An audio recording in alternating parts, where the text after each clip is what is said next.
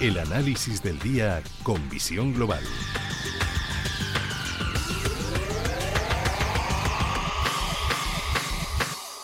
Y saludamos ya a Luis Benguerel de Anatea Gestión. Luis, muy buenas tardes. Hola, buenas tardes. Buenas y por lo menos aquí en Madrid calurosas. No sé si por eh, Barcelona, por donde tú estás, también son igual de calurosas o un poquito menos.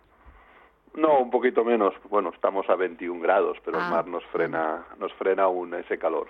Por aquí 29 y 30 grados se está, se está dando en los termómetros en algunos momentos.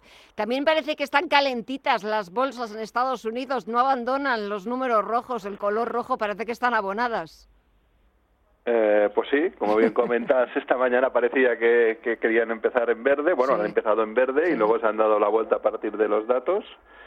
Y, y ahí están, bajando pues en torno al 1% el S&P y el Dow cercano y más del 2,5% o casi el 2,5% el Nasdaq.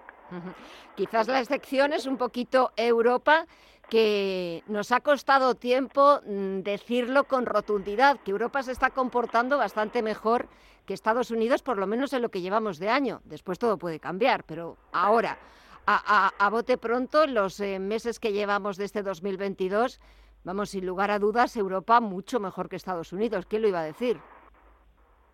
Sí, lo comentábamos creo la semana pasada, Sí, la otra, incluso sí, con el IBEX, el buen comportamiento que llevaba. Eh, en principio hay que ser muy conscientes que, eh, bueno, lo, lo estamos haciendo mejor porque después de, del susto COVID en 2020, eh, la inyección de dinero en Estados Unidos provocó roturas eh, de máximos y, ya lo vimos y grandes locuras en varios valores y, y en los índices en general, ¿no?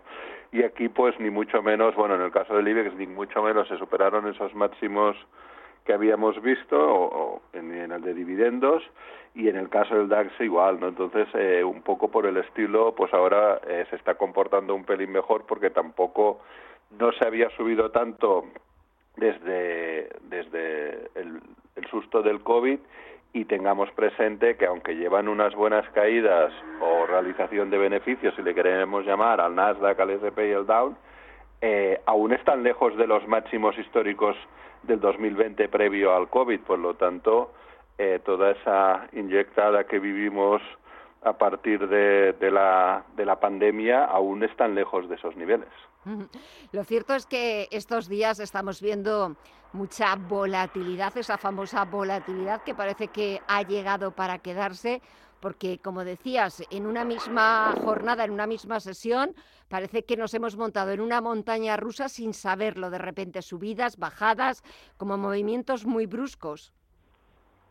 Sí, correcto. Normalmente cuando empezamos un mercado bajista tiende a ser este tipo de movimientos y lo estamos viviendo y en el intradía también hemos visto movimientos muy bruscos o movimientos de giros rápidos en 24 horas como pues vimos también en la semana pasada eh, a partir de los datos americanos como que el día acabó también y luego al, al día siguiente lo perdió todo y más y por lo tanto pues bueno es normal eh, hay que destacar como hablaría la gente de análisis técnico que ya estamos viendo máximos eh, decrecientes y mínimos crecientes en los índices americanos, por lo tanto el mercado bajista podría continuar unas unas semanas más eh, en el mejor de los casos. Y, y bueno siendo prudentes y siempre pues está claro que igual que un mercado alcista no solo es subir en un mercado bajista no solo es bajar. La verdad es que hoy los inversores estaban muy pendientes de ese dato de inflación en Estados Unidos, que ha bajado un poquito respecto a marzo, pero sigue por encima del 8%, tasas demasiado altas para la economía estadounidense. Y mientras aquí en Europa ya sí que parece que se va definiendo un poquito más Christine Lagarde y ya poniendo fecha a esa primera subida de tipos aquí en la eurozona. Julio, vamos tarde ya.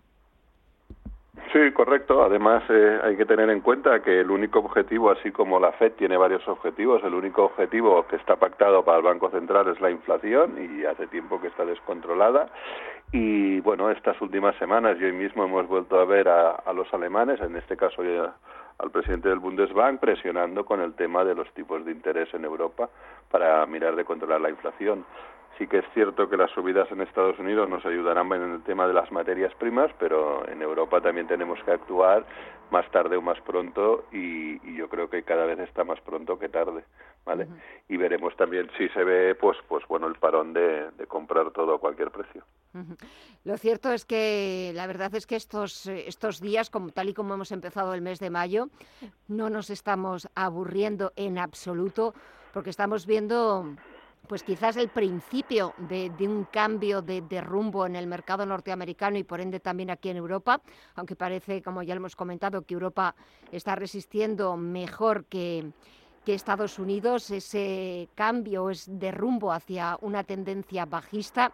También es verdad que llevábamos también mucho tiempo diciendo que tarde o temprano acabaría viniendo esa tendencia bajista y acabarían viniendo las caídas en la bolsa norteamericana que lleva más de 10 años en una tendencia alcista y con máximos históricos uno detrás de otro. Eh, ante esta situación o ante esa posibilidad de que estemos ante un mercado bajista, de que también nos encontremos con una desaceleración económica mundial, China parece que está reportando noticias algo más positivas sobre los casos de COVID parece que se han frenado, que podría de alguna forma, bueno, pues eh, suavizar o flexibilizar algo esos confinamientos, esos problemas que pueda haber en las cadenas de suministro. ¿Qué opinas? ¿Cómo lo ves? Bueno, como bien comentas, complicado. Estos días que estamos, pues, eh, en eventos de las grandes gestoras del mundo, pues están todas coincidiendo bastante que vamos a entrar en una recesión, ¿vale? y, un poquito pues es el eh, eh, unánime en todo no entonces pues bueno eh, hay valores eh, que se estaban excesivamente caros por valoración y eso ya lo vivimos algo parecido en el 2000 con, con ciertas burbujas y, por ahí vendrán ciertas rectificaciones más grandes. Y luego pues bueno si realmente se termina entrando en una recesión pues también eh, sufrirán otros valores eh, que, no, que posiblemente no estuvieran tan cargados eh, por valoración, pero que al final cuando un mercado se vuelve bajista, pues sufren todos los valores en el, en el corto plazo.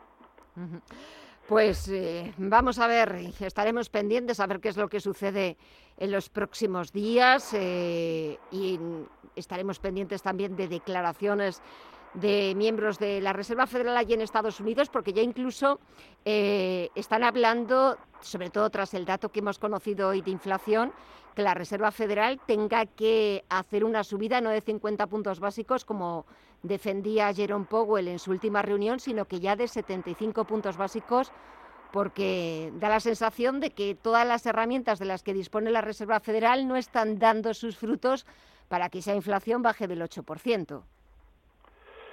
Bueno, eh, yo lo veo complicado, ciertamente. Eh, creo que si llegara a pasar, el mercado se lo tomaría no mal, sino lo siguiente, se lo tomaría fatal. Eh, y podríamos entrar en ese momento en un modo un poco pánico. Hay que tener, hay que ser consciente que, que la gran mayoría están esperando un 0,50 otro y luego un poco de parada, porque es lo que le preocupa es que el, el hecho de bueno de haber estado inyectando durante desde el 2009 tanto dinero en el mercado eh, pues hemos visto cómo ha crecido la renta variable y cómo ha disparado todo y el hecho este preocupa de que ahora provocase una recesión eh, importante. Una cosa es eh, intentar controlar la inflación y otra cosa es por el camino cargarte la economía, ¿no? Mm. Eh, por lo tanto, también es pronto evaluar en cuando no se ha hecho nada durante meses que veníamos y se venía el mercado adelantando, o sea que venía una inflación importante, no haber hecho nada, eh, también es pronto evaluar eh, cuando hemos visto movimientos en las últimas semanas, ¿no? Eh, por lo tanto, yo creo que hay que darle un poco de margen. Sí que es cierto, como bien comentabas, que ha ido parando un poco. Parece que, que bueno, que, que si también ha ido reduciendo los precios de las materias primas, también lo notaremos de cara a los próximos datos, pero tampoco un poco pasa en los mercados que nos vamos a, siempre a los extremos, ¿no? De que no había subidas a, a 0,75 al 1 que, escuchas ahora de vez en cuando alguno. La verdad es que no estábamos acostumbrados a, a estos eh, momentos eh, o a estas tensiones que estamos que estamos eh, viviendo. Vivíamos hasta hace poquito tiempo, independientemente del COVID, por supuesto, pero como con relativa calma, que todo subía y seguía subiendo y ahora las cosas están cambiando. Luis Benquerel de Anatea Gestión, a ver lo que cambian de aquí a la próxima semana cuando volvamos a, charlar y a ver cómo sigue esa volatilidad y cómo siguen los mercados. Disfruta de lo que queda de semana y hasta el próximo miércoles. Un fuerte abrazo, Luis, y muchísimas gracias. Gracias a vosotros. Buenas tardes. Buenas tardes.